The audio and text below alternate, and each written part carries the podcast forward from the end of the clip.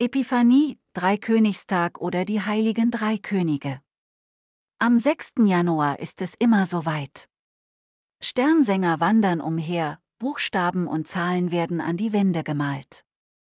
Doch in anderen Ländern gibt es andere Bräuche. Darunter auch der Dreikönigskuchen, ein Gebäck in Form einer Krone, in Italien findet die Bescherung am 6. Januar statt. La Befana verteilt die Geschenke und sie ist eine Hexe. Oder es gibt statt Geschenke eine Strafe. In Spanien gibt es auch erst an diesem Tag Geschenke und zwar weil dem Jesuskind auch an diesem Tag von den drei Königen welche gebracht wurden. Beim Umzug Cabalgata de los Reis Magos ziehen sie durch die Straßen, wenn die Kinder dann wieder heimkommen, waren die drei Könige schon da. Die Kinder legen auch mancherorts noch Futter für die Kamele der Könige auf das Fensterbett. Als Strafe gibt es hier ein Stück Kohle, heutzutage ein schwarz gefärbter Brocken Zucker, außerdem ist der 6. Januar der bevorzugte Tag von Frau Perchter.